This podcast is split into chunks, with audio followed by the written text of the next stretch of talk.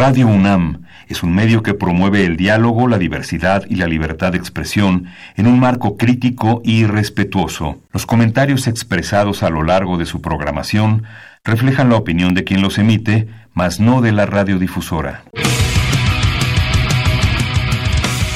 El momento ha llegado.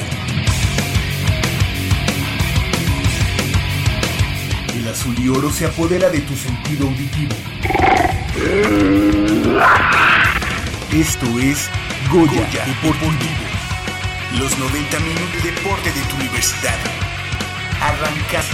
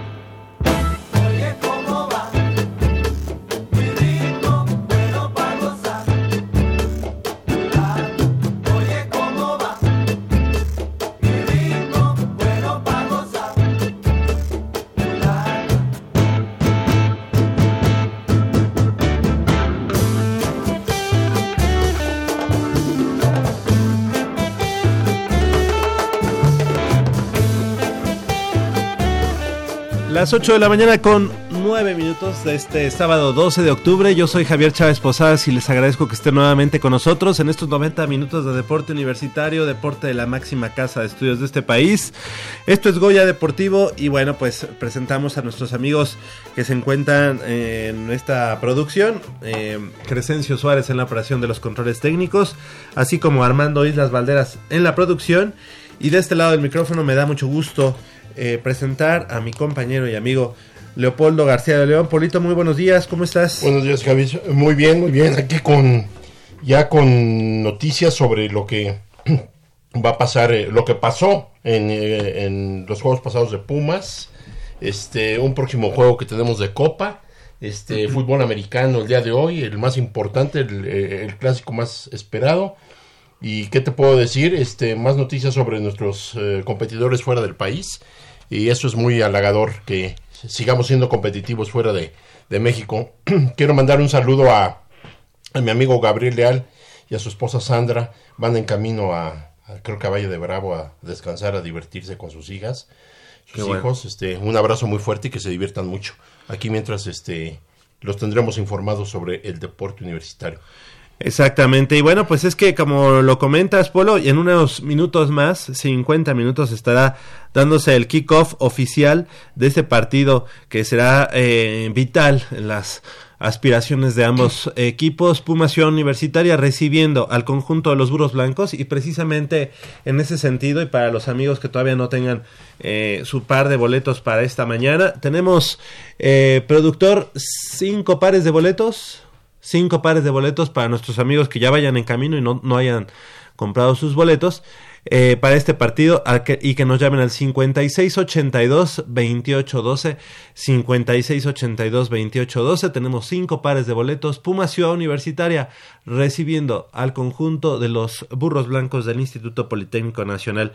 El liderato de la conferencia Jacinto Licea de la Liga Mayor de ONEFA se disputa este sábado, como ya decíamos, en 50 minutos allá en el Estadio Olímpico Universitario, cuando Puma CU y el equipo de Burros Blancos se enfrenten en el duelo más atractivo de la quinta semana del calendario regular eh, en punto de las 9 de la mañana. Y es eh, que ambas escuadras tienen marca de 4 ganados, 0 perdidos, por lo que de salir airosos en este compromiso darán un paso importante hacia el objetivo de jugar como local en todos los playoffs. Eh, este partido, pues evidentemente enfrenta a los equipos que tienen mejor ofensiva, mejor defensiva y bueno, pues ahorita precisamente por 10 puntos aproximadamente es que el equipo de Burros Blancos está por encima del conjunto de Pumas Ciudad Universitaria. Sin embargo, pues eh, este es un partido en el que las estadísticas no juega, Polo, un partido en el que eh, pues la tradición está de por medio y seguramente pues sacarán chispas ayer en el emparrillado de el, eh, el, orgullo este, estudiantil, ¿no? A final de cuentas, Javier, yo creo que es el eh, en primera lideran los equipos más antagonistas que hay en la, en la UNEFA. Este, los rivales eh, de toda la vida, eh, que se entienda bien, es una rivalidad deportiva, hay una hermandad este, académica, hay una hermandad este, institucional, pero somos enemigos en la cancha y, dígase enemigos en el buen sentido de la palabra. Entonces esperemos un partido de los dos equipos que liderean este, el, la Liga Mayor de ONEFA. Y, e imagínate, o sea, es el escenario perfecto, el estadio diseñado para este deporte, este, los eh, eh, equipos más antagónicos que hay. Eh, va a ser una cosa espectacular, 4-0 las dos escuadras, bien, bien lo dijiste. Se espera un, partido a lo mejor muy apretado, yo no creo que vaya a haber muchos puntos de diferencia para el ganador, pero sí veo un duelo este, bastante, bastante difícil y recordemos que Burros Blancos nos eliminó la temporada pasada en, en circunstancias de semifinales, creo fueron. Sí, fue semifinales. Entonces, bueno, pues siempre hay una revancha y esperemos esto eh, lo veamos hoy. Eh, se le pide a, a, los estudiantes, a los aficionados de, de, ambas instituciones, vayan, se diviertan, gocen, van a sufrir algunos, otros van a salir victoriosos, que todo sea este el mayor orden posible. Sabemos que, que lo entienden y que van única y exclusivamente a ver un gran partido de fútbol. Sí, yo creo que eh, ya incluso las autoridades lo, lo, mencionaban. El Politécnico tendrá que ingresar del lado, evidentemente, de insurgentes, el lado del visitante, tanto en el fútbol como en el fútbol americano. Siempre esa es la, esa es la tribuna que debe de ocupar el, eh, el equipo visitante. Pebetero. Pebetero, exactamente. El lado de insurgentes. Así como el eh, estacionamiento número 8 que es el estacionamiento para los visitantes. Del otro lado de, de mm, digamos, de mm, Ciudad Universitaria, la entrada de Revolución, ¿verdad? Así es. Y de Periférico será la entrada del, eh, del equipo local. Así que, bueno, pues pedimos a nuestros amigos que, que tomen todas las eh, providencias para que puedan llegar en orden y de manera pacífica. Y empieza, a ver, y empieza a haber un poco de tráfico, ¿verdad? Seguro, sí, sí, sí. De hecho, ahorita que, que venía en circuito interior, yo ya veía bastante tráfico, este, gente con sus chamarras y con sus banderas tanto de la universidad como del Politécnico. Y bueno, pues 5682-2812 para que nos llamen y se lleven sus par, su par de boletos eh, para este partido. Incluso eh, desde el momento en el que ustedes nos llamen, nosotros estamos pasando a la gente que está allá en Ciudad Universitaria los nombres para que en el momento en el que ustedes lleguen pues ya tengan su par de boletos. Es decir, no, no nos tienen que esperar, no, no, no, porque aquí estaremos, eh, mientras el, el, juego este, se ponga en marcha, eh, estaremos aquí dándoles todavía noticias. Y fíjate, Javier, hay una, hay una estadística, claro, las estadísticas, tú lo dijiste, no cuentan, pero este, del 2008 para acá se han enfrentado en 16 ocasiones los Burros Blancos y los Pumas, con un resultado favorable para la escuadra azul, azul y oro de 15 ganados, un perdido, pero la derrota, que es lo más reciente, fue dolorosísima. Nos, eh, fue un marcador de 14-11, un marcador muy apretado, la diferencia de un gol de campo. Pero bueno, este, es doloroso perder en tu estadio, ante tu gente, y así es el deporte. El día de hoy eh, va a marcar mucha, mucho la pauta en cuanto a los próximos eh, juegos para ambas escuadras, porque si se llega a instancias de finales, pues Pumas de la universidad probablemente este, estaríamos recibiendo la final en, el Estadio Olímpico Universitario. Todavía falta tiempo, pero esto puede marcar un, este, ya una tendencia. Seguro. Sí, puede ser el parteaguas de esta temporada, aunque como dices, bueno, todavía faltan algunos partidos. Y Polito, tú que, que pues evidentemente ha habido eh, espectador y seguidor del fútbol americano, ¿cuáles son las claves para que un equipo eh, salga victorioso en un partido de esta magnitud, en un partido en el que ambas escuadras tienen buenas defensivas y buenas ofensivas. ¿Cuáles son las claves? Pues mira, yo, yo por principio eh, te diría que eh, Daniel de Juan Bels, eh, yo lo he visto con sus altibajos de otras veces. yo espero que salga en un gran día, tenga una buena eh, digamos, un plan de eh, ofensivo diferente al que yo he visto. Yo creo que Pumas necesita correr un poco más el balón. Eh, Pumas tiene un potencial en sus corredores. en, el juego aéreo también ha, tenido sus aciertos, pero lo he visto más, más inseguro. Como que me da la idea de que a de Juan Bels le cuesta mucho trabajo lanzar o está lanzando ahorita no muy a mi, a, mi gusto, lo, poco que le he visto. Pero yo creo que Pumas tiene que correr un poco más. La defensiva de Politécnico es una muy buena defensiva, pero creo que se le puede correr y estableciendo un buen plan de juego terrestre, creo que eh, y una combinación de jugadas, obviamente. Eh, por aire, eh, puede ser que Pumas rompa con, con esa defensiva tan férrea que tienen los, los burros blancos. En cuanto a la defensiva de Pumas, yo he visto una defensiva muy, muy, muy buena, muy, muy, este, no sé, la siento, es la que ha batallado más en los juegos. Eh, pero la, la, siento segura, la siento fuerte.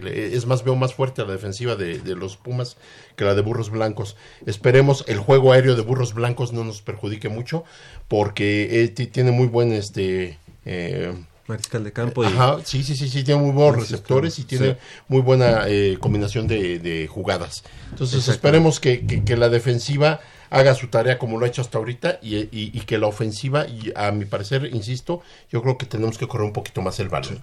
Yo creo que importante será que también el equipo de Pumas, Ciudad Universitaria, en cada drive, este, digo, evidentemente esa es la idea de cualquier equipo, ¿no? Pero que cada drive pueda acercarse incluso, eh, por lo menos al gol de campo, para sacar unidades. Eh, como lo vimos en, la, en el partido de la semifinal eh, anterior, pues creo que el equipo de Pumas Ciudad Universitaria eh, pues incluso en, ese, en, esa ocasión cayó por tres puntos. Es decir, eh, tres puntos pueden ser la diferencia en un partido que se, que se nota de poder a poder. Y creo que Pumas pues tiene en el pateador un buen elemento como para ir cosechando unidades, aunque no llegue totalmente a la zona de defensa. Eso te iba a decir, eh, los pateadores van a ser aquí este claves porque muchas veces hemos visto que goles de campo, digamos, de distancias accesibles o, no tan difíciles, se ha llegado a fallar. Esperemos salgan en su día, salga este todo como está planeado y sí me gustaría ver una ofensiva más agresiva por parte de los Pumas. Sí, y es el momento de saludar y darle la bienvenida a nuestra compañera y amiga Michelle Ramírez Corral. Muy buenos días, Mitch, ¿cómo estás? Muy buenos días, muy buenos días a todo nuestro auditorio, súper contenta de estar aquí como cada sábado. Este, digo, ya me tocó ahorita de venida acá a la estación pasar por el estadio, ya todo el operativo, ya la pantalla encendida, este, ya todo listo. Listo para este encuentro que del que estaban hablando ustedes eh, y del que se ha hablado toda la semana y creo que no se puede hablar ya de otro de otro partido eh, de esta fecha porque pues es el clásico de clásicos y no hay más eh, burros blancos contra Pumas EU o Pumas EU contra burros blancos como lo quieran ver. Y este pues nada a mí se me antoja que, que inicie este este partido, Daniel de Juan Bels, no sé si ya lo habían comentado. Este, se Estamos platicando de, de, precisamente de esas, de esas opciones que tiene y también de que quizá le ha faltado un poquito más este, ser certero en los pases. Eh, Daniel de Juan Bels, ¿no? Pero, bueno, bueno, obviamente es una doble amenaza. Sí, una, sí, eh, definitivamente. Pero tanto Marco Durán como Daniel están, no, a mi gusto, no han terminado de esta temporada, esta temporada estoy hablando, de, de, de cuajar, de dar el estirón. Exactamente, entonces eh, digamos que tenemos dos corebacks que están funcionando bien a secas. No están dando su máximo. Eh. y por el otro lado tenemos uno que está bien, bastante bien, pero creo que digo pero tampoco su equipo lo ha apoyado tanto ajá no y, tuvieron lesionado al, al, otro coreback el, hace una semana o dos allá en me parece que en Monterrey oye pero pero la, fíjate que en cuestión de corebacks el coreback de burros blancos corre Sí. Y es, es, muy, muy, este, ¿cómo te diré? Es impredecible porque corre muy bien el balón, cosa que nuestro coreback no tiene. Los dos corren, Daniel y Marcos lo corren, pero no de la misma manera. Sí, son distintas características. Es decir, Como, como dice Mitch, creo que a lo que se refiere, a lo que te refieres, Mitch, es no ha habido un mariscal de campo de Pumas que, puede, que podría es el titular. Esta temporada no. Ajá, porque incluso eh, entrando Marco Durán, este, tú dices, bueno, inició el partido, pero no lo ves como el titular porque de pronto le ha tocado como ser el, el jugador que tiene que ir este, reblandeciendo un poquito la defensiva rival que en ese momento, en esos primeros dos cuartos, está con todo, ¿no? Está muy, este, muy completa, está muy efusiva, eh, muy, digamos, aguerrida, ¿no? Y a Daniel de Juan le toca entrar en ese segundo eh, tiempo, en ese tercero y cuarto cuarto, cuando a lo mejor la defensiva ya va para abajo la defensiva rival y entonces ha hecho estragos de, de, manera eh, este incuestionable para el equipo de Pumas Universitaria, pero creo que sí, si, si dijéramos en este momento entra Daniel de Juárez, a lo mejor no se ve tan bien como el tercer y último cuarto del partido. Yo no sé, yo eh, consideraría que el plan de juego como lo han tenido en los otros partidos es el correcto, que es Marco Durán como ese primer... Iniciando. Como, iniciando sus primeros dos cuartos. Y tercer y último cuarto, la movilidad de Daniel de Hamels, que hace estragos. Yo me voy por el lado contrario. Yo me voy con, sí, yo me voy con Daniel y después Marco. Y eh, cabe señalar que el equipo tiene cuatro corebacks tiene a Omar Rodríguez y tiene a Jared, este, no recuerdo su... De, su pero vienen en, proceso, ¿no? Ellos. Sí, en proceso, pero eh, Jared, ya, tiene, ya es su, segundo año. De, Omar es el primero, él es novato.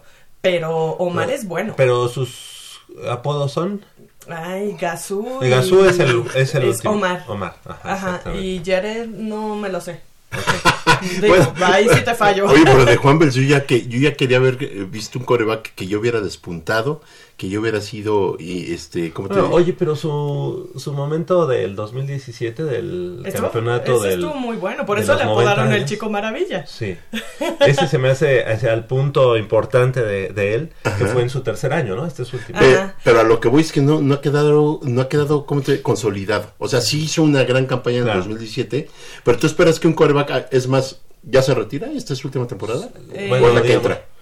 Este es su último año, ajá. su Su último quinto año, eh, eh, pero ese- puede seguir por, por la, Por, ajá, por la la edad, y por y- los estudios. Ok. Ajá, los estudios. Eh, eh, tú siempre esperas de un coreback que vaya mejorando, o sea, siempre va para arriba o se está o, o llega a un punto en el que ya domina la situación, en el que ya es, eh, digamos, el insustituible. Sí, sí. Eh, él ha tenido tropiezos, ha tenido altibajos, no sé a qué se deba. Yo no sé, porque viene eh, también de, ¿cómo se llamaba este muchacho que, que, que se fue, dejó su lugar? Este siempre se me olvida su nombre. Eh, ¿Chávez? No, eh, ¿qué- ¿quién fue el último coreback de Pumas antes de, de Juan Bels? Eh, Rafael Arenas. Mar- Bruno Márquez. Bruno Márquez. Ah, pero Márquez salió en el 2013.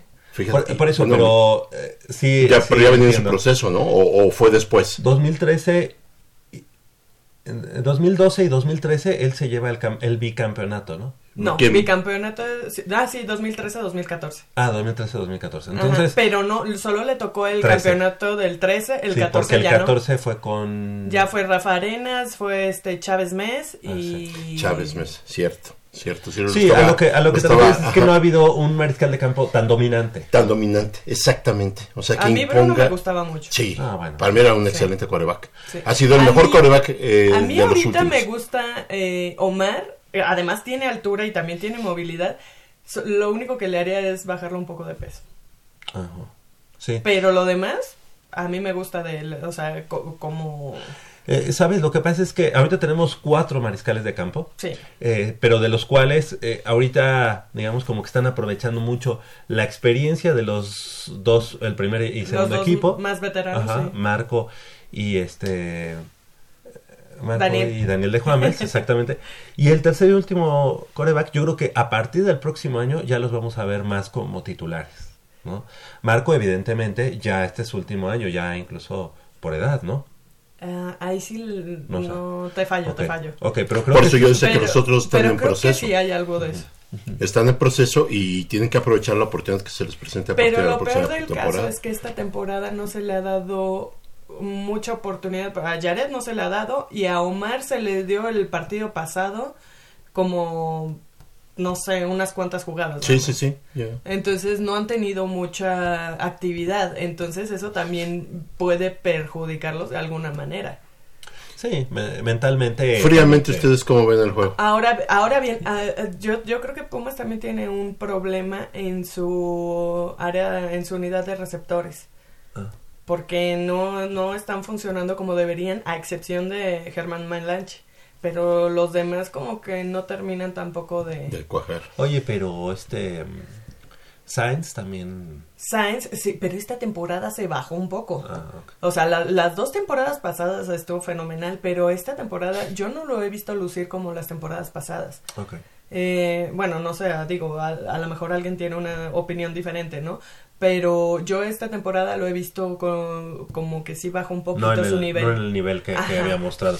56, 82, 28, 12. Este, digamos que tenemos dos, eh, tenemos todavía tres pares de boletos. Han llamado dos amigos eh, que se llevaron ya oh, dos pares, evidentemente, que son Jesús Quintanar Alcalá y Ulises Millán Ramírez.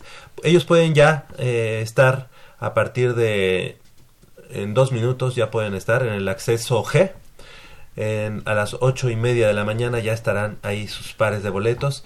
acceso G del lado derecho. Ahí estará, ya está una carpa de comunicación social y nada más con decir que vienen de parte de Goya Deportivo se llevan su par de boletos. Entonces, Jesús Quintanar Alcalá y Ulises Millán Ramírez ya tienen su y par de boletos. su nombre, ¿no? Porque pues, cualquiera puede llegar y decir, oye, vengo de parte de Goya Sí, sí. Deportivo. Sí, los ganadores. Es la, es, la, es la entrada central, es la, la, la puerta que está central de, a.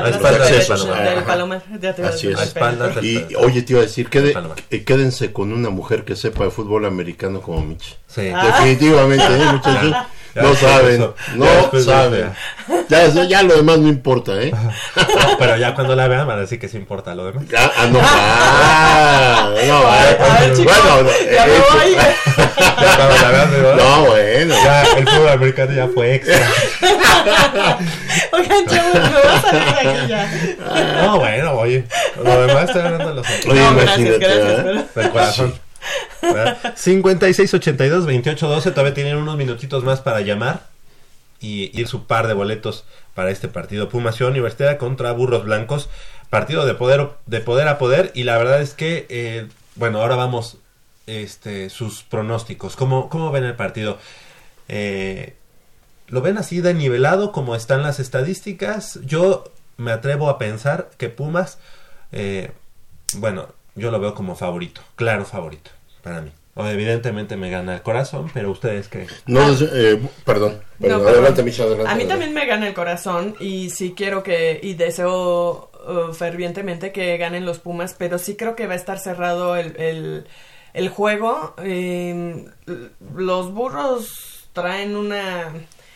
Digo, además de que traen staff de coaching que antes pertenecía a Pumas y todo este rollo, eh, traen ganas, traen ganas de ser y estar y, y estar ahí. Entonces yo creo que sí va a estar bastante cerrado y yo creo que ese partido se va a definir por un gol de campo, como bien lo decían hace rato, o, o- o por una anotación, no más. No, no creo que más. Bien lo decías, Javier, que, que eh, en estos juegos no importa cómo vengas muchas veces. Das Sí. un plus. Sí. Porque volvemos a lo mismo. Para mí es el... eh, eh, en, en todos los deportes, para mí es el clásico más clásico de todos los clásicos que pueda haber. El Pumas, Burros Blancos, se cuece aparte, incluyendo todos los deportes, a final de cuentas. Entonces, no importa cómo lleguen las dos eh, escuadras. Aquí el orgullo, el, defender los colores contra tu acérrimo rival, te hace sacar un plus o te hace eh, tener el mejor día. Para mí, Burros Blancos viene muy bien. eh, su- su- su- la estadística lo dice, aunque ya no juegan las estadísticas. Pumas CU viene muy bien. Tengo mis asegúnes eh, eh, eh, con los dos equipos, pero yo siento que la diferencia será máximo 7 puntos. Yo quiero y deseo que ganen los Pumas CU y presiento que van a ganar. Estamos en casa, no nos pueden repetir la hazaña del- de, de la temporada pasada, pero esto es fútbol americano y todo puede suceder. eh, no, no- menosprecio al, al rival, exacto. Mm. No menosprecio al rival, el rival es importantísimo y de ahí se va, de, de ahí sale el campeón de, Sí. la- de este año. ¿cómo Sí. ves? Sí, sí, sí. Yo, yo también De creo. ahí sale el campeón de Y este yo creo que de se este vuelven a año. enfrentar, ¿no? Yo, yo creo también, que sí, yo yo, creo que sí. Pues yo me Estaría atrevo a decir, eh, digo, ustedes son muy mesurados. eh, yo me atrevo a decir que Pumas eh, gana por dos anotaciones. Perfecto. Me gustaría un 21-7.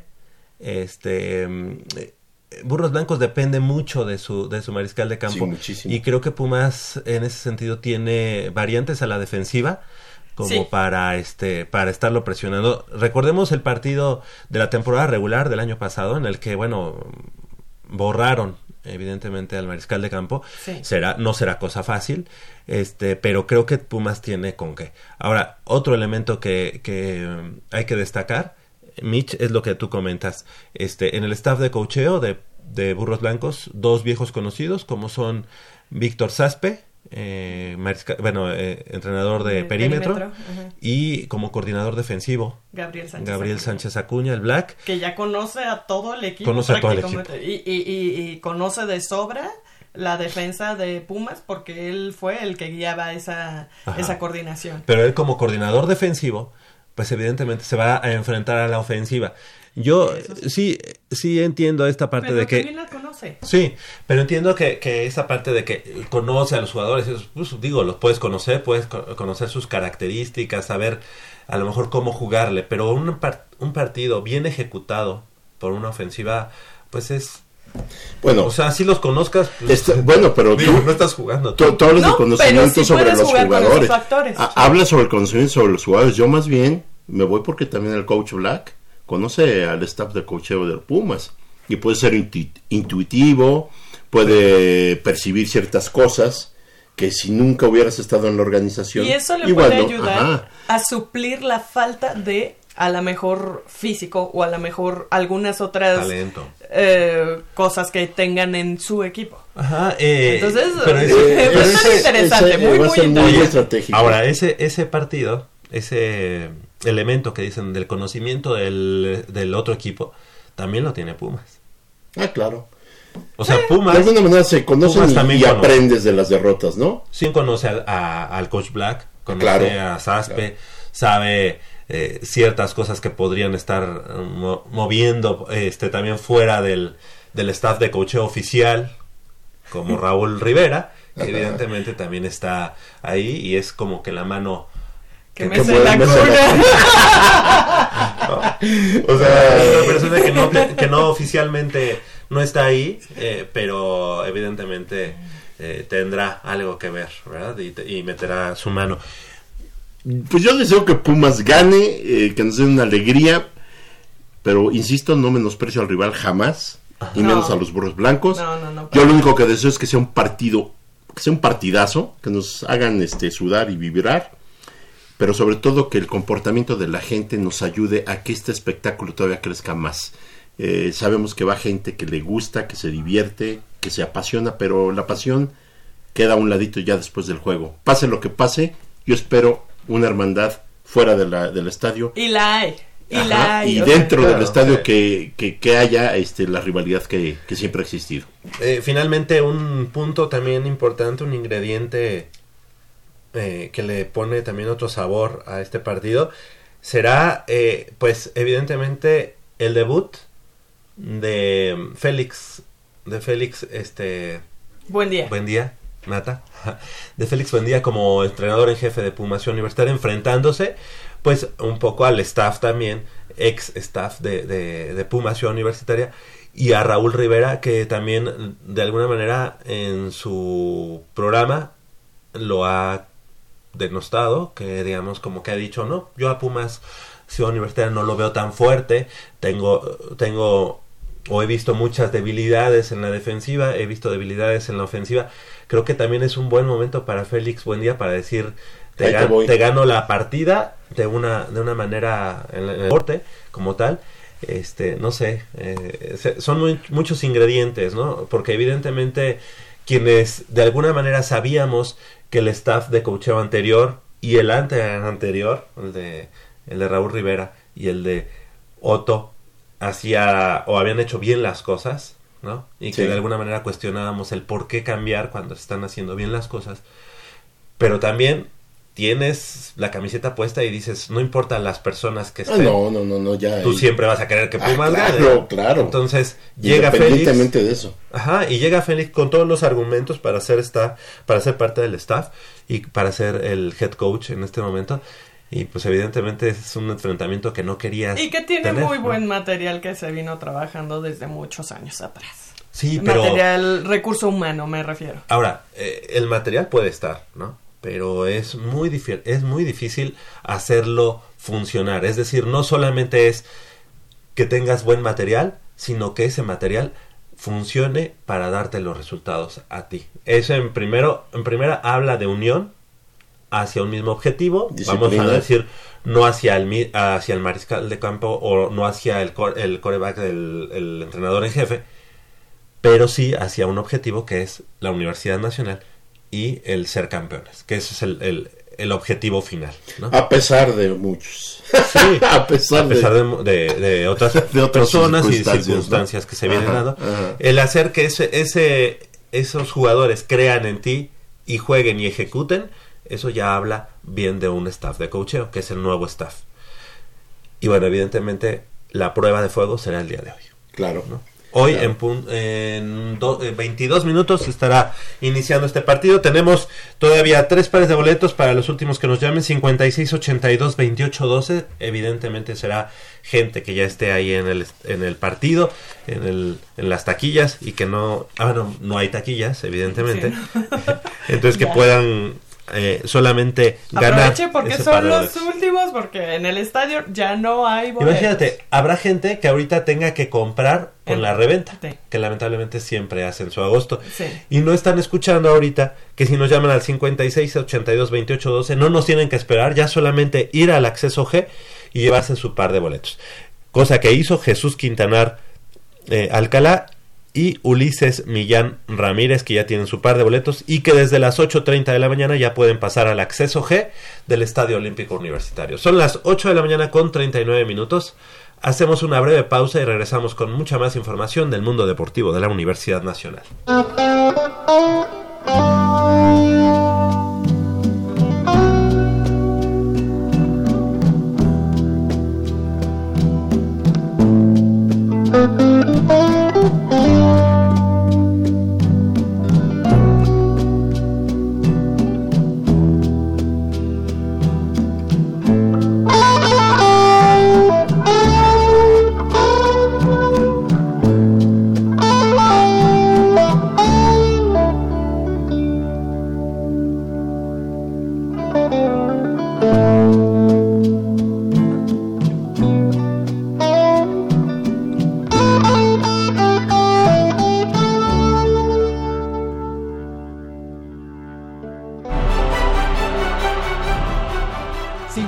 54 disciplinas deportivas. Una universidad. Este es el repertorio Puma.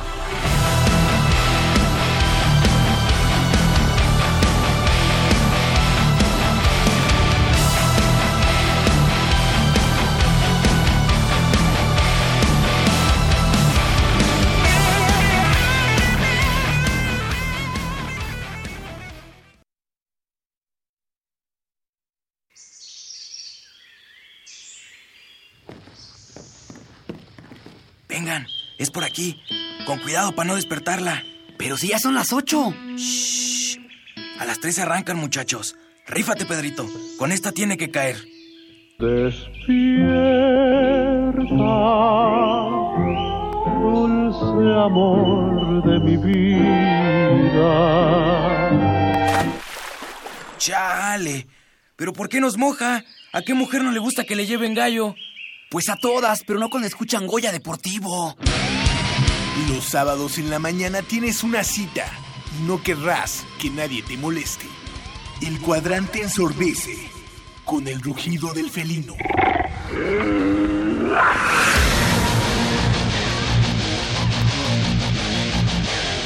El deporte también se practica con los oídos. Goya Deportivo. Escúchanos todos los sábados de 8 a 9.30 de la mañana por el 860 de AM. Goya Deportivo, la voz del deporte universitario.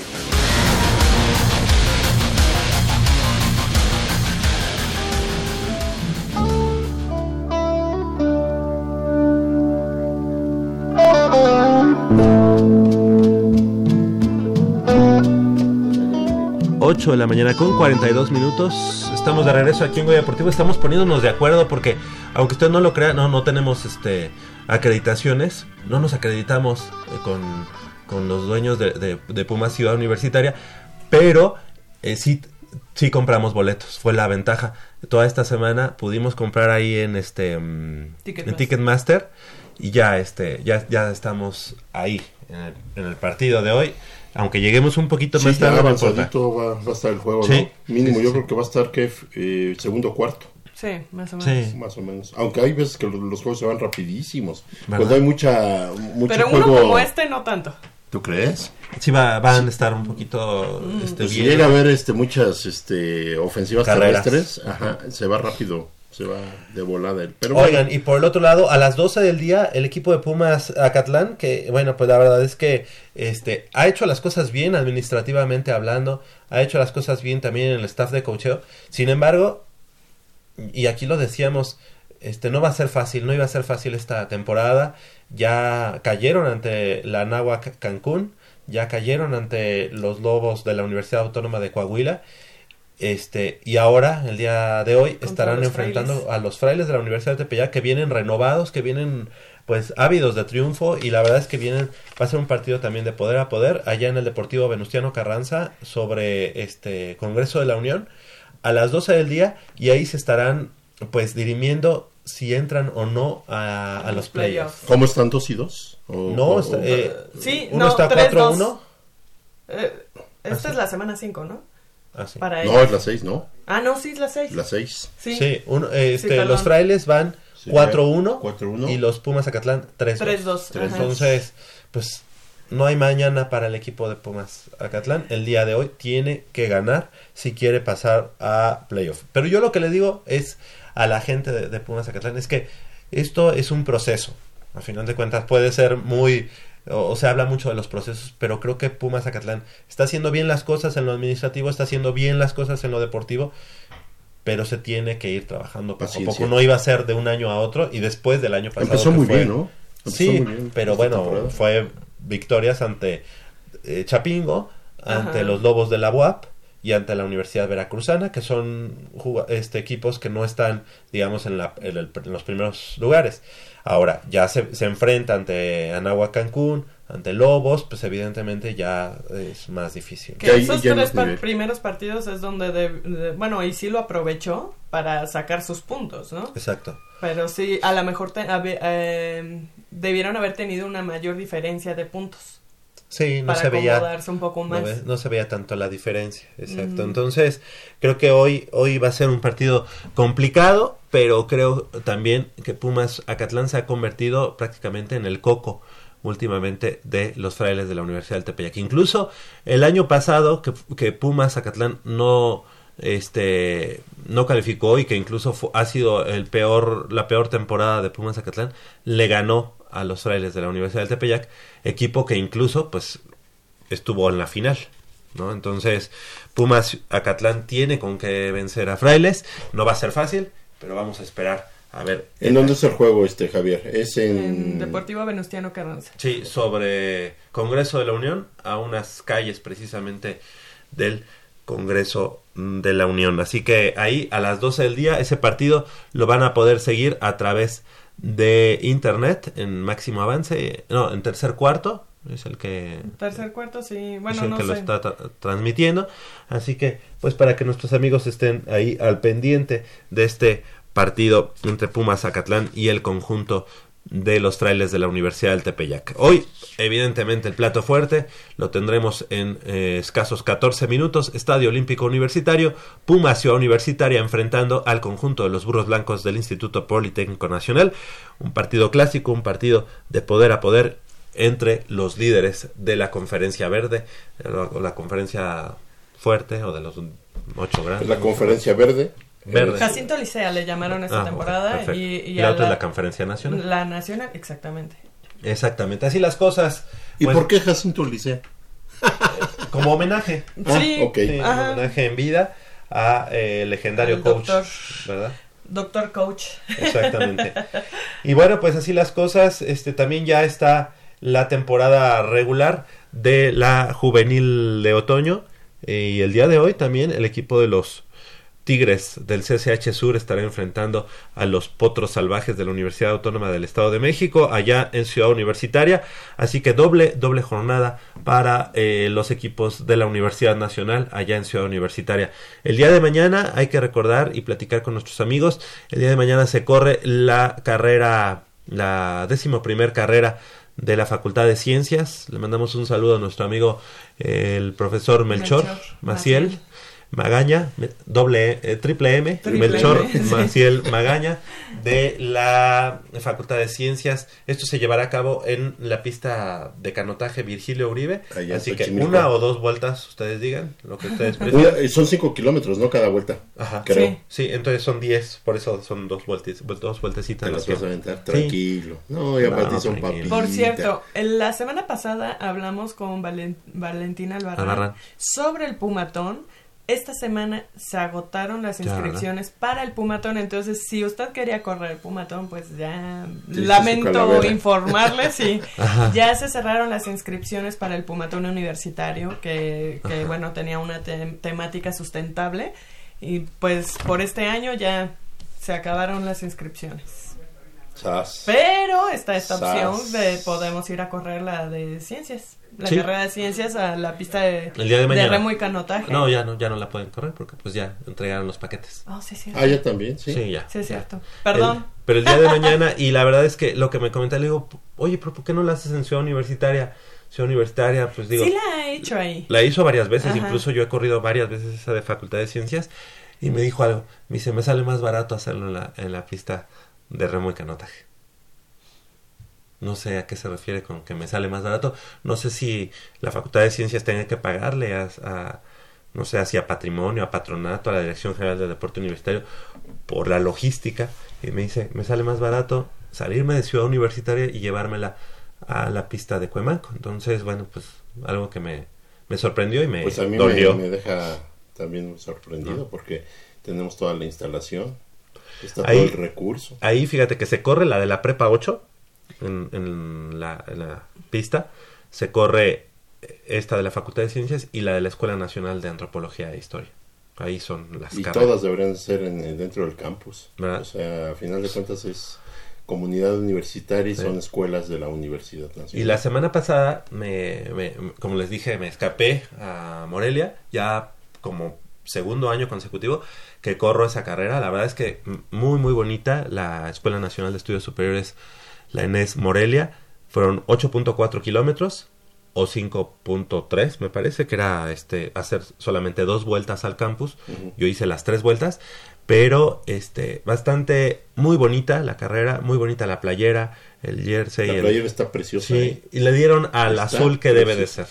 Azul y oro, pero es el, el azul que debe ser con el oro viejo y el puma. La verdad es que muy bien ¿Sí organizada. la playera Michelle? Sí, sí la vi. Mandó una foto. Sí. Sí, sí, la vi. Se veía espectacular. ¿eh? Sí, la verdad bastante bastante bien. La medalla mm, fuimos alrededor de 900 este corredores, entonces es una carrera que viene creciendo y que bueno, pues está haciendo ya esta fue la quinta carrera de la Enes Morelia. Ya platicábamos en su momento de la de esta que se hace allá en Cisal, que esta fue la primera.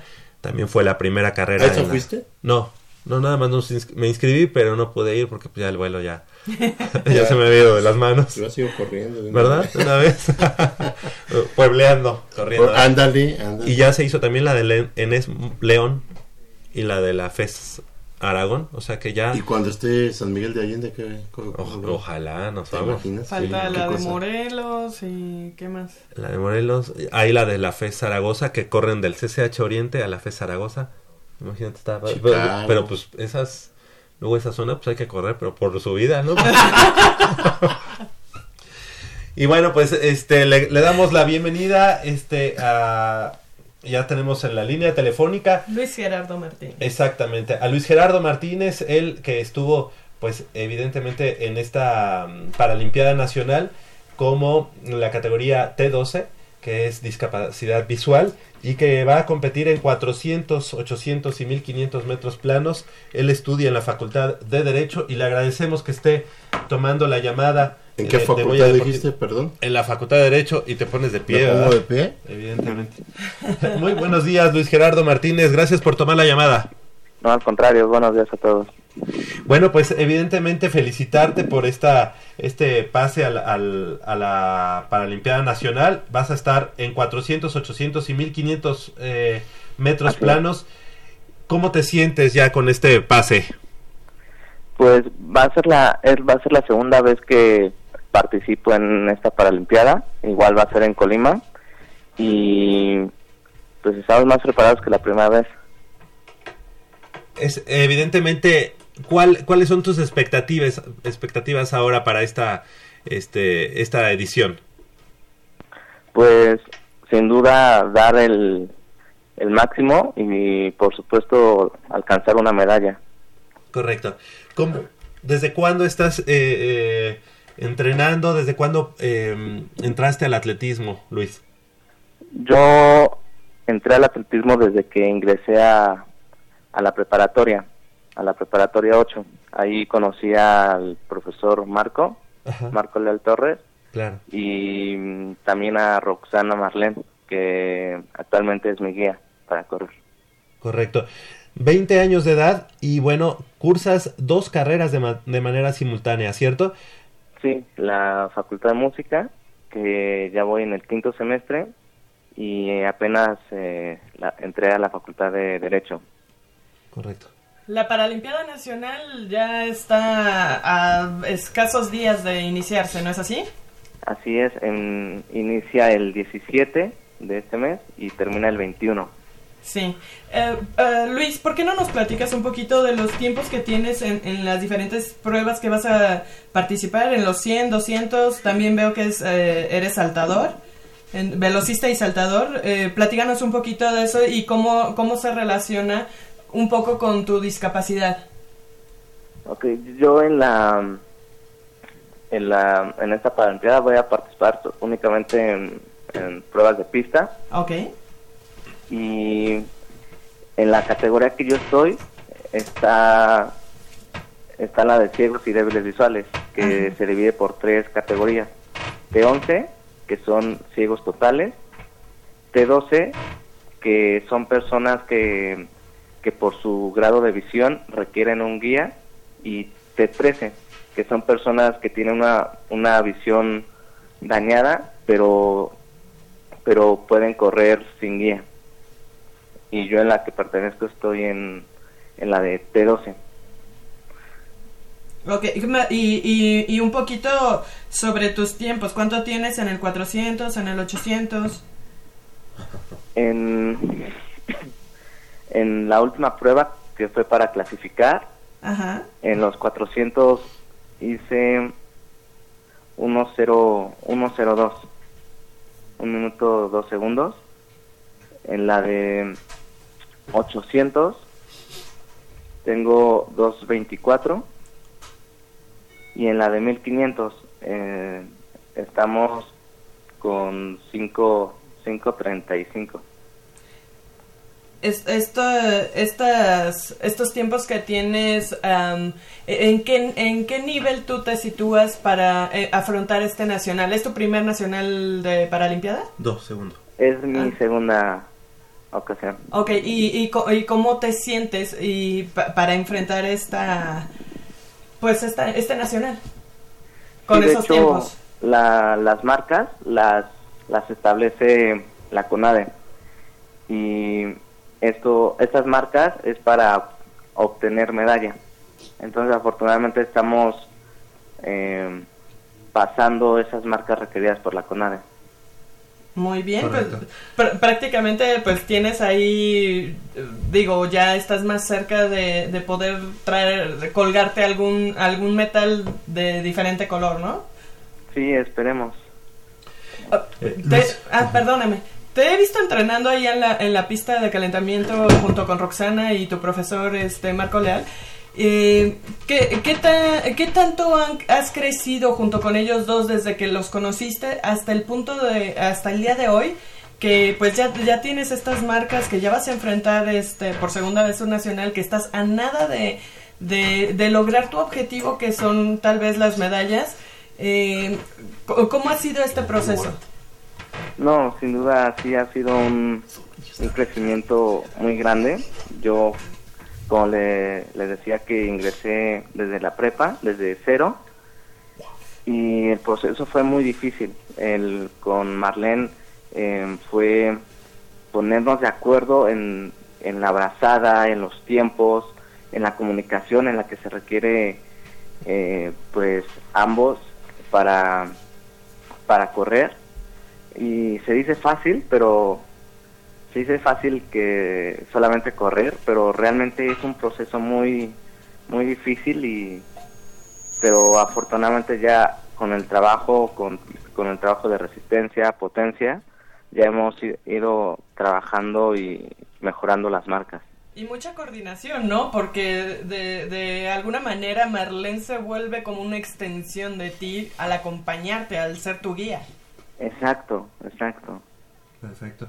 Luis Gerardo Martínez Hernández, mediofondista paralímpico Puma, y que además eh, fuiste galardonado con la plata de la presea Ingeniero Bernardo Quintana Arrioja 2018, que otorga la UNAM junto con la Fundación de Apoyo a la Juventud dentro de la categoría de patriotismo, enfocado a lo más sobresaliente en el nivel medio superior de actividades de índole cultural o deportivo. Pues la verdad es que todo un ejemplo, eh, Luis Gerardo, para todos nosotros, para todos los universitarios y para todos los mexicanos en general, el hecho de eh, tu condición en cuanto a, a, la visión que tienes, este, y además, pues el hecho de a tus 20 años de edad estar estudiando doble carrera y bueno, ser eh, obviamente galardonado en esta ocasión y evidentemente un, una posible medalla para estos eh, esta Paralimpiada Nacional. Este, te queremos agradecer la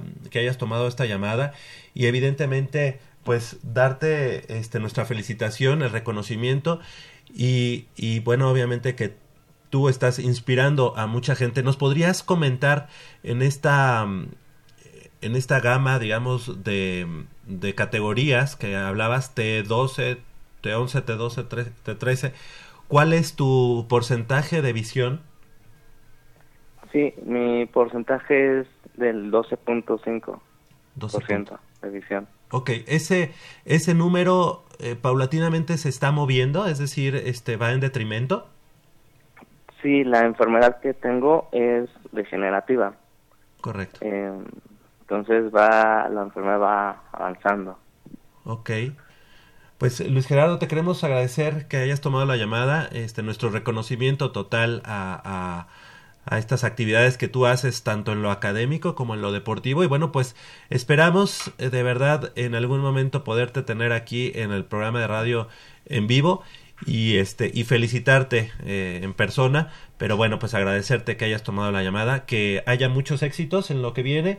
Y felicidades por esta presea ingeniero Bernardo Quintana Rioja 2018 que como ya decíamos entrega a la UNAM y entrega a la Fundación de Apoyo a la Juventud y que fuiste galardonado en la categoría de patriotismo, como decíamos ya, enfocado a lo más sobresaliente en el nivel medio superior de actividades de índole cultural o deportivo. Muchas gracias, Luis Gerardo.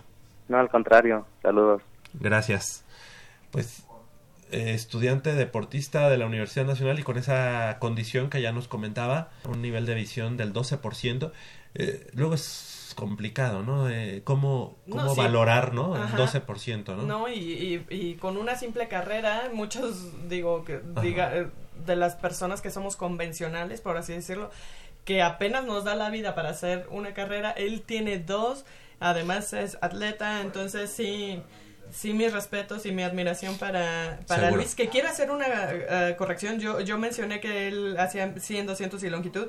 Perdón, él es 4, 400, 800 y 1500 metros planos. Y además, ahorita uh, que va a empezar la Paralimpiada allá en Colima, como él nos mencionó, también va a participar Caleitzel López Lozada, que ella ya es vieja conocida de aquí del programa y bueno, de pero la no universidad. es vieja. No, no, no. Conocí, conocida, bueno, ya tenemos algunos. También Leonardo Miguel Saldívar, que él, él es el quien hará las pruebas de velocidad 100, 200 y salto de longitud. Paula Alejandra Silve, Silveira Ochoa, Ajá. en 100 metros planos, estudiante de la Prepa 6. Y Emilio Jiménez Escutie, que competirá en tenis de mesa de, del deporte adaptado. Ok, claro que sí, la felicitación para todos ellos. Pero bueno, eh, evidentemente Luis Gerardo no nada más platicábamos de lo que va a participar, sino de esta presea que, que, no, del claro. que fue galardonado, ¿verdad? Sí, sí, sí. Y bueno, pues para seguir con las buenas noticias y, y con el orgullo de, de, de, tener aquí en Goya Deportivo, en la línea telefónica tenemos a nuestra amiga Yareli Acevedo Mendoza. Antes decíamos estudiante del CCH Vallejo y bueno, ya ahora es egresada del CCH Vallejo y estudiante actual de la Facultad de Contaduría y Administración que logró una destacada actuación durante el Campeonato Mundial Juvenil de Ciclismo de Ruta efectuado del 22 al 29 de septiembre pasados en Yorkshire, eh, Inglaterra, al culminar, al culminar la prueba contrarreloj en el sitio número 18. Le queremos agradecer que tome la llamada en esta mañana y eh, buenos días, Yareli Acevedo. Muy buenos días a toda la gente que está allá. Este, no, pues muchísimas gracias a ustedes por invitarme a, a la llamada para poder platicarles un poco de lo que pasó allá en ese evento. Claro. Y pues, Gracias. Gra- Gracias, eh, Yareli. La verdad es que siempre es un gusto hablar contigo, a veces aquí y en esta ocasión, bueno, de, de manera eh, con el teléfono, pero pues preguntarte qué tal, qué tal este la posibilidad de rozarte con lo más granado de, en cuanto al ciclismo, en este caso allá en Inglaterra, y culminar eh, esta prueba contrarreloj en el, en el lugar número 18. ¿Cómo te deja, cómo te deja esta participación, Yareli? Pues me deja mucha experiencia, ya que aquí en México no hay, bueno, no he participado en ningún circuito así, ni en un clima así, porque el clima era bastante frío, algún, algún con el pavimento mojado y todavía con, este, con curvas muy peligrosas, entonces se tomó de la mejor manera y, y de muchos nervios al principio, pero después de dar el primer pedalazo se quitan todos los nervios y empieza el dolor de piernas. Ah, bueno, menos mal. Eh, este resultado te coloca, Yareli, como la segunda mejor ubicada por parte de Latinoamérica, solo por detrás de la chilena eh, Catalina Alanís, quien se ubicó en el puesto número 16, es decir, dos puestos eh, antes eh, que tú. ¿Qué tan lejos, qué tan cerca estás de, de, de ella? Este, cuando empecé a ver las listas, porque yo después de la contrarreloj empezaron como algunas tipo entrevistas, fotos, y de ahí aparecieron los resultados este oficiales y de hecho me parece que del 15 al 18 es un segundo de diferencia. Y Wow. milésimas de diferencia. Entonces contra la mm, este, esta persona chilena eh, estoy a un segundo de diferencia de hecho Pues la verdad es que un, orgullo que eh, eh, nosotros que hemos seguido tu trayectoria, que hemos eh, sido testigos en la medida de lo posible de todo este esfuerzo que has hecho, pues que ahora nos, nos des esta, este orgullo y esta satisfacción de haber participado en un campeonato mundial juvenil de ciclismo, este, pues fue, es la verdad, eh, una de las mejores noticias seguramente para ti también y para tus entrenadores y tu familia. ¿Cómo están ellos? ¿Cómo, cómo lo han tomado? Sí, la verdad es que luego, luego de terminar la prueba, pues llamé a México para avisarles en qué lugar había quedado. Este, pues ellos ya sabían en qué lugar porque me estaban viendo en, la, en una transmisión en vivo Sí. y pues yo nada más les dije cómo me sentí, cómo, cómo estuvo el circuito, este, cómo sentí el clima y pues no, pues muy contentos porque pues, di mi mayor esfuerzo y pues se logró colocar en una buena posición. Claro. Este campeonato mundial fue ya la última competencia de la temporada, este, ya que para el siguiente ciclo se, se hará en las, ya en la sub-23, ¿verdad? Es decir, ya este, subes de, de categoría. Sí, entramos a la máxima categoría. Ajá. Eh, pues eh, fue mi último campeonato mundial junior y pues espero que se vengan muchos más. Excelente.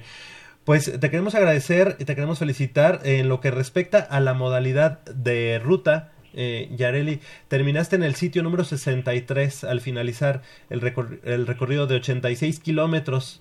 Eh, Dos horas. exactamente. ¿Cómo, ¿Cómo te sentiste en esta prueba? Este, la verdad es que me sentí muy bien. Eh, al principio eran muchos nervios, pero aunque había dado el primer pedalazo, aún no sentía el dolor de piernas, pero muy muy nerviosa, este, no me pude colocar bien, pero aguantando ataques del grupo por lamentablemente este tuve una caída en- como en el kilómetro 20 este lo que me provocó que mi rin delantero se rompiera y entonces tuve que esperar eh, al mecánico al carro pero este gracias al excelente trabajo del mecánico se pudo este hacer muy rápido el cambio de rueda y yo me pude incorporar rápidamente al grupo después tuve una segunda caída después de unos 10 kilómetros eh, pero al ver que mi bici estaba bien y que no tenía ningún problema, me subí luego, luego, me levanté para poder ingresar al grupo. Me tardé un poco más porque pues el grupo seguía apretando, entonces yo tenía que apretar todavía más para alcanzarla. Volví a regresar al grupo y me libré de varias caídas durante el trayecto hasta llegar al, kil- al faltar cuatro kilómetros, caí y pues caí y se atoró mi manubrio con el rin de otra ciclista. Entonces, en lo que lo desatoré y Sí. luego mi cadena se había, este, se había caído, entonces en lo que la acomodé, ya después de acomodarla y todo, pues ya me subí a la bici y le empecé pues a pedalear porque ya me habían arrebasado bastantes ciclistas en lo que tuve en, pues en todo este proceso de la caída y pues ya este llegué a 2 minutos 51 segundos de la ganadora. Bueno, pues to- todo, todo lo que tiene que pasar un competidor, ¿verdad? Pero así son las cosas y esto va seguramente templando eh, el, el carácter para las siguientes competencias en las que seguramente pues estaremos ahí de cerca eh, siguiendo tus pasos, siguiendo tus peda- pedaleadas, ¿verdad? Eh, evidentemente, Yareli te, Yareli, te queremos agradecer que hayas tomado la llamada. Nos da mucho orgullo y gusto presentar estos resultados eh, de tu parte. Felicidades y sabemos que estás ahorita en la facultad, que tomaste la llamada teniendo ahí a la clase, así que no queremos quitarte más minutos. Te, te agradecemos que hayas tomado la llamada, pero sí queríamos felicitarte y dar a conocer estos resultados que trajiste para México y para la Universidad Nacional. De nuevo, muchísimas gracias por invitarme con esta llamada. Un saludo a Michelle que está ahí, a todos los de cabina. Eh, pues pedirle de favor a la dirección deportiva que pues apoyo hasta hacia esta ciclista. Sí, claro, ahí vamos a estar nosotros también ahí presionando en lo que podamos y nos va a dar mucho gusto que, que- que se te apoye como, como debe de ser, ¿sale? Sí. Vale, muchas gracias. A poner atención en la clase. Claro. Muy bien, Yareli, gracias. Hasta luego. Hasta luego. Yareli Acevedo, estudiante deportista de la Universidad Nacional, ahora ya egresada del CCH y estudiante de la Facultad de Contaduría y Administración. Fíjate que lo que ella está haciendo no ha sido nada fácil. El ciclismo no es una disciplina muy económica, por, por así decirlo. Eh, eh, ella seguramente ahora que no- nos lo platica así como muy fácil y muy... Quitada de la pena. Muy quitada de la pena, pero una llanta de, de su bicicleta puede estar costando hasta 50, 60 mil pesos, a lo mejor más. Entonces, este... Y, y ellos utilizan también el, el cuadro de, la de, la- de esas bicicletas son muy caras. Entonces, un- una caída de esas te puede arruinar la llanta o el cuadro o diferentes cosas. Sí. Tienes que tener atención durante toda la carrera. O sea, alguien tiene que estar cerca de ti para poder. Ayudarte a, a- a solventar esas situaciones en- durante una carrera, sobre todo en ruta, porque en la en pista como quiera que sea en la prueba diferente. contra reloj es diferente. Ellos tienen sus estaciones, cada equipo tiene sus estaciones y ahí lo resuelven rápido. Pero en la ruta sí es difícil y en un clima como el, el de Londres, bueno, el de Inglaterra o, o los países que están eh, en esos Latitudes. Latitudes, este, pues sí, sí, sí es muy resbalosa, resbaloso el pavimento. Eh, pero qué bueno que ya se esté enfrentando ella a estas cosas porque eso le va a hacer crecer mucho. Como decíamos, templar el, el, el carácter, ¿no? Sí, claro. Exactamente. Y agarrar tablas, o sea, eh, la- esas experiencias eh, las va a ir acumulando y van a- va a ser factor para que haya menos este eh, imprevistos, menos errores y, y todo este tipo de cosas. Quiero decirte, yo he visto eh, en hace una semana, 15 días máximo, vi, eh, me di a la tarea de buscar bicicletas.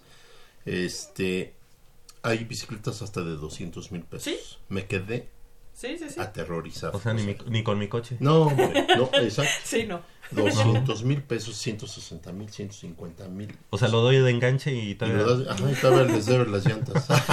Como dijera Michelle. Oye, ¿qué es lo más, qué es lo más caro? No, qué bárbaros, no. De veras es increíble No. por, Sí, que por el y- tipo de Y material, por según eso tanto reclamo a veces cuando ellos viajan y que les dañen su material deportivo. Claro, Eh, eh, claro. Es de, oye, perdón, pero esto es con lo que voy a competir. Sí, o sea, sí, y sí, no sí, cuestan dos pesos. No, no, no, es una Y no es de que, bueno, pues compito sin eso. Ajá, no, no se puede. Ajá. O también em, a veces este tienen que andar arreglando las bicicletas porque tienen reglamentariamente tienen que tener un peso. Claro. Y entonces también las andan arreglando las es es toda una complejidad hacer ciclismo, no es nada más súbete a la No, bicicleta y anda. no, no, no, ya empezando desde, desde la misma bicicleta, ¿no? Que con las características que necesitan, el tipo de bicicleta, el material de la bicicleta, todo eso implica un gasto terrible.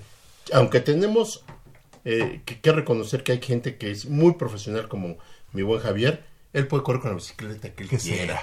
Y en donde quiera y te va a dar resultados positivos. Oye, y es más, con la canasta del Con pan. orgullo lo digo. Con la canasta del pan y el pan, y el pan no se cae. No, no, esa, esa carrera estuvo maravillosa. Es lo mejor que he visto en mi vida. Créeme, Chicos, lo tengo registrado. Ahorita, ahorita ya empezó el partido. Muy bien. Y dinos cuánto van. ¿Cuánto van? No, pues dinos. No, no, no lo sé. ¿No, quiere, ¿no quieren saber? No, no. Cerramos los ojos. Ahorita que, ahorita que estábamos hablando de, de- del, del temple, del carácter.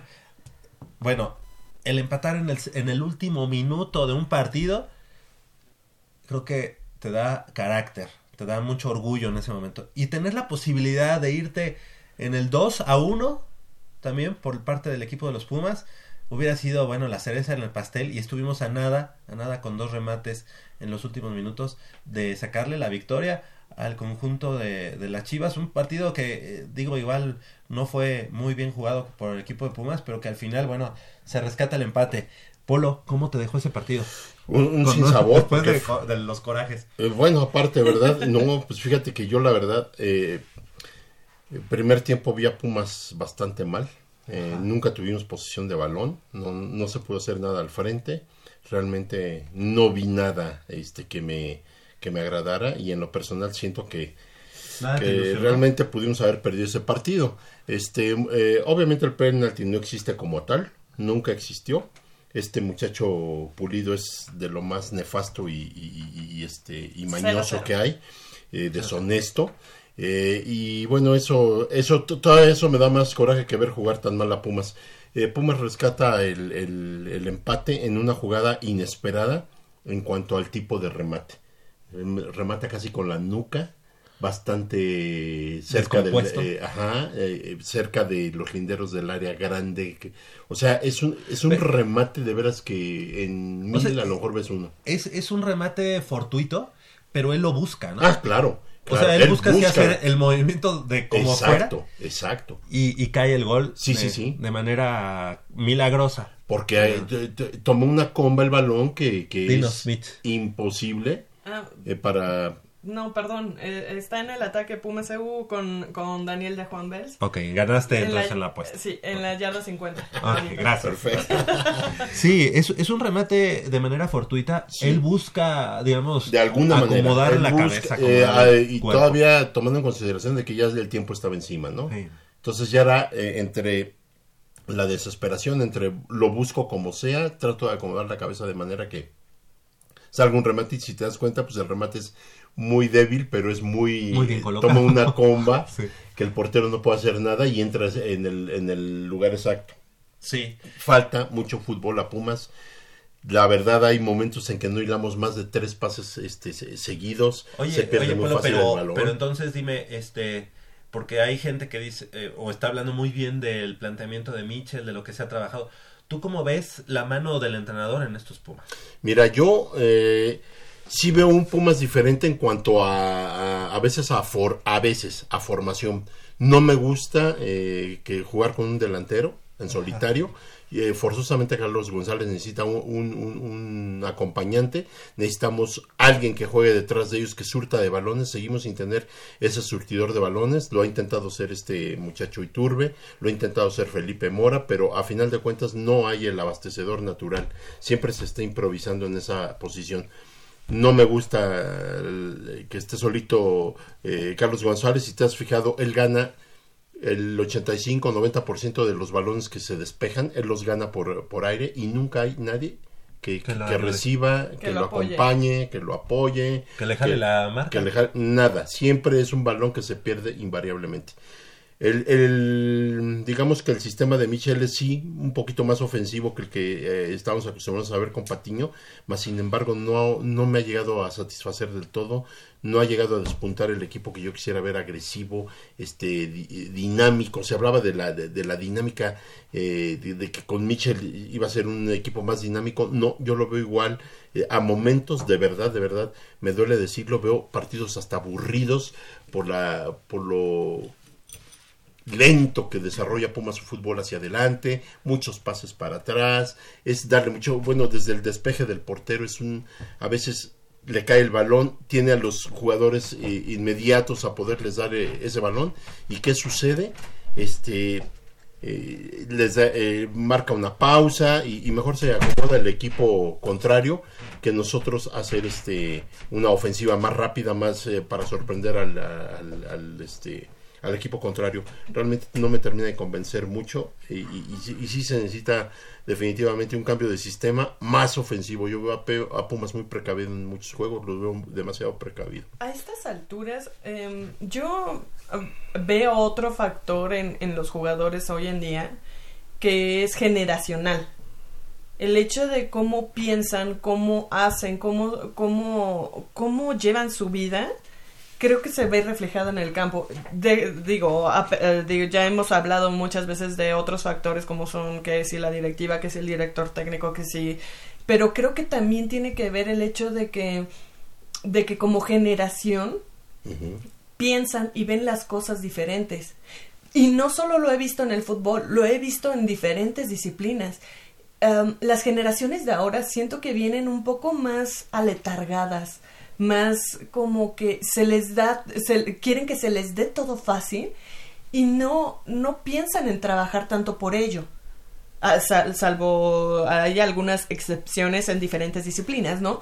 Pero sí lo siento como muy en su zona de confort, muy, ah, bueno, ya estoy aquí en primera división, ya voy a jugar así, ya, ya estoy, no sé, no, no, no me está gustando mucho hacia dónde van estas generaciones nuevas para, en, en, en su camino por, por la vida y por tanto vida en general como vida deportiva, ¿sabes? Eh, Fíjate que yo ayer precisamente estaba viendo una entrevista con David Patiño, donde Ah. hace algunas apreciaciones de, del por qué salió del plantel, y, y bien decían que este eh, se necesita hambre.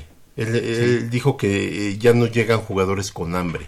O sea, eh, son muchachitos eh, que ya están en el primer equipo y de hecho eh, una o dos veces he leído algunas notas por ahí al, a- al aire en el que dicen que los jugadores de Pumas, eh, los jovencitos, son este eh, insoportables. Que No su de actitud deja mucho que decir. Bueno, en este caso nos... Sí, sí. Te entiendo, eh, te entiendo en el contexto general, pero pues a nosotros nos interesa ver qué está pasando con estos jovencitos que, que ya juegan uno o dos partidos en, eh, en el equipo de primera división y, y creen que ya lo consiguieron todo. Eh, No sé, hay una displicencia o hay una soberbia en, en pensar que porque ya jugaste dos o tres partidos ya, ya eres el, el, digamos, el crack, ya eres el, el que va a acaparar reflectores. Están más preocupados por su apariencia, por su fama, por su entorno social. Por sus redes sociales. Que Por sus redes sociales, demasiado. exactamente. A, a eso es lo que iba yo con el cambio generacional. Porque ya todo les llega de una manera tan fácil Exacto. que piensan que en la vida deportiva les tiene que llegar igual. Y ya no trabajan de la misma manera como los atletas de antes por obtener algo. Hay muchos distractores. Sí, claro. Entonces, yo creo que este, independientemente de la- del aspecto eh, deportivo, probablemente los entrenamientos sean. eh, a mí no, no, no he tenido la, la- la fortuna de ver algún entrenamiento de Pumas. Este, probablemente sí sean en los entrenamientos les veas otra cara, les veas otra enjundia, les veas otra hambre, les veas, no sé. Eh, eh, a la hora que salen al juego me hace recordar a veces este pasajes de, de, de otros años donde casi casi estás viendo lo mismo. La verdad a mí sí me duele que semana tras semana eh, hay memes en los que dicen este te dan a entender que los juegos de Pumas son re- realmente una verdadera este aburrición terrible. O sea, A mí me da la impresión en estos partidos, digo, evidentemente, eh, creo que el planteamiento de Michel, de Michel, eh, decir Mich, eh, es sí un- muy precavido, hay, como que se espera demasiado el equipo y ahí, y ahí sí ya no sé qué tanto tenga injerencia el, el- el- el sistema táctico del entrenador, que se espera, no sé si se trata de dosificar, se trata de, de como de a ver qué trae el rival y, o sea, y eso realmente para la tribuna pues es, es bastante aburrido. y desesperante. Y desesperante. Digo, han caído los resultados, que es lo que nos importa, que realmente que Pumas consiga, consiga puntos, pero realmente empieza así como a cuestionarse mucho de, bueno, qué tanto de la culpa es del, planteamiento del entrenador y qué tanto o qué, gran parte es la, la, lo que los jugadores dejan de hacer.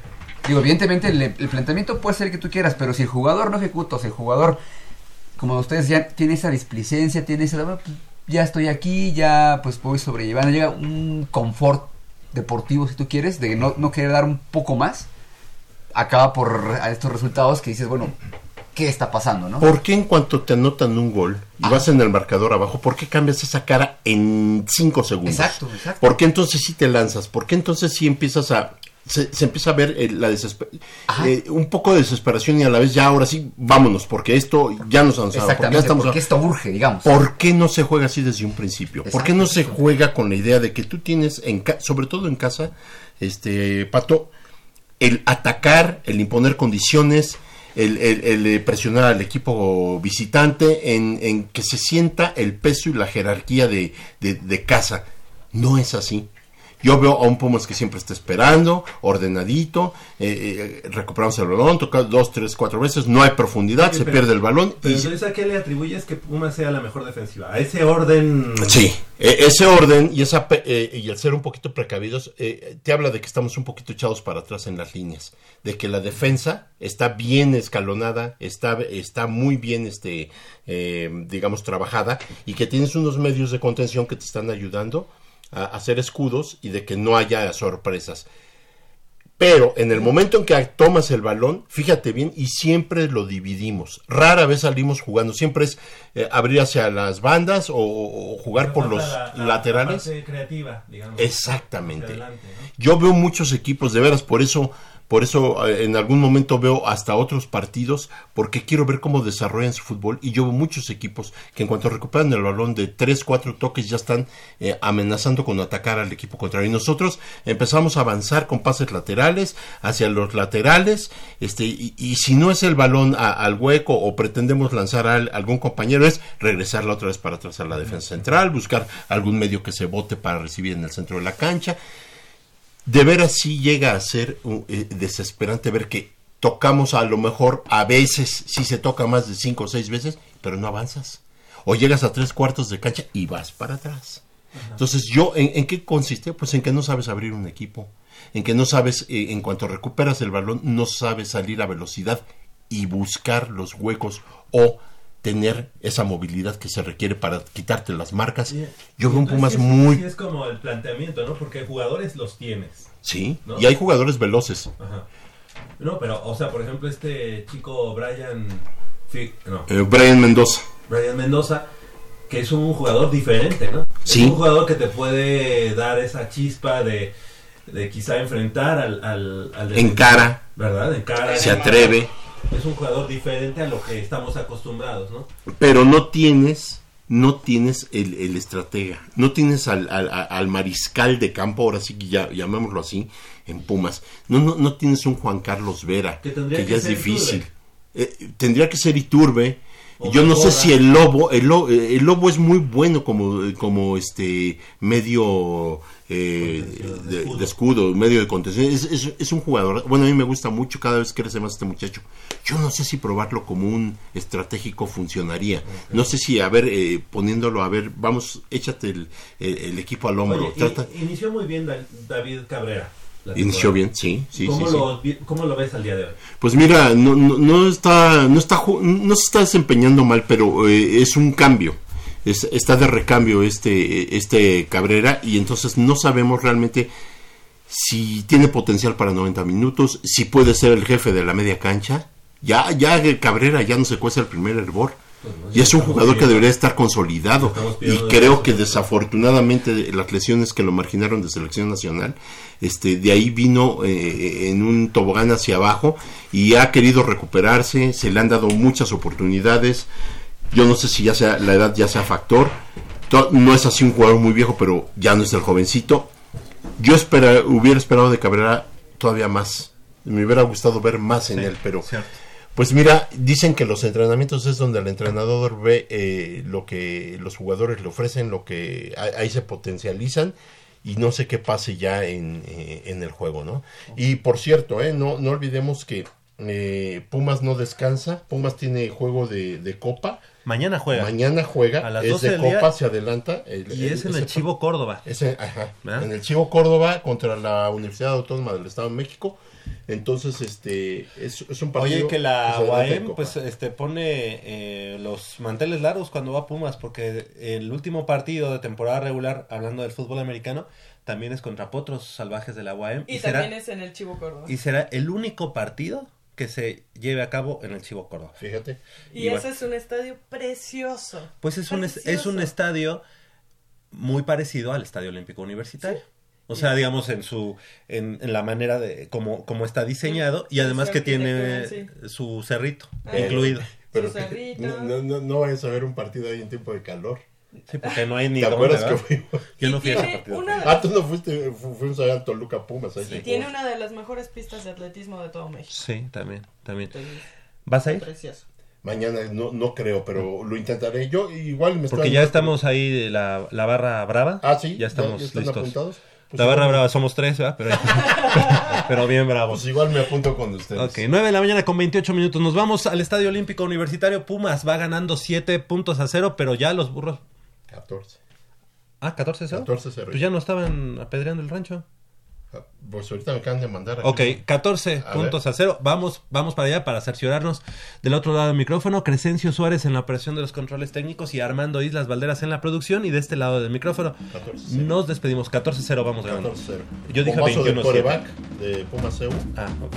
y 14-0. De este lado del micrófono nos despedimos. Michelle Ramírez Corral, muchas gracias. Muchas gracias a todo nuestro auditorio por prestarnos sus oídos. Yo los espero el próximo sába- sábado y los mando un beso. Claro que sí. Gracias a Leopoldo García de León. Polito, gracias. Javes, vámonos. El próximo sábado tendremos muchísima información y esperemos la victoria de nuestros Pumas. Claro que sí, yo soy Javier Chávez Posadas, les agradezco el favor de su, de su atención, no sin antes invitarlos y recordarles que el próximo sábado en punto de las 8 de la mañana tenemos una cita aquí en Goya Deportivo con 90 minutos de deporte universitario, deporte de la máxima casa de estudios. Hasta la próxima.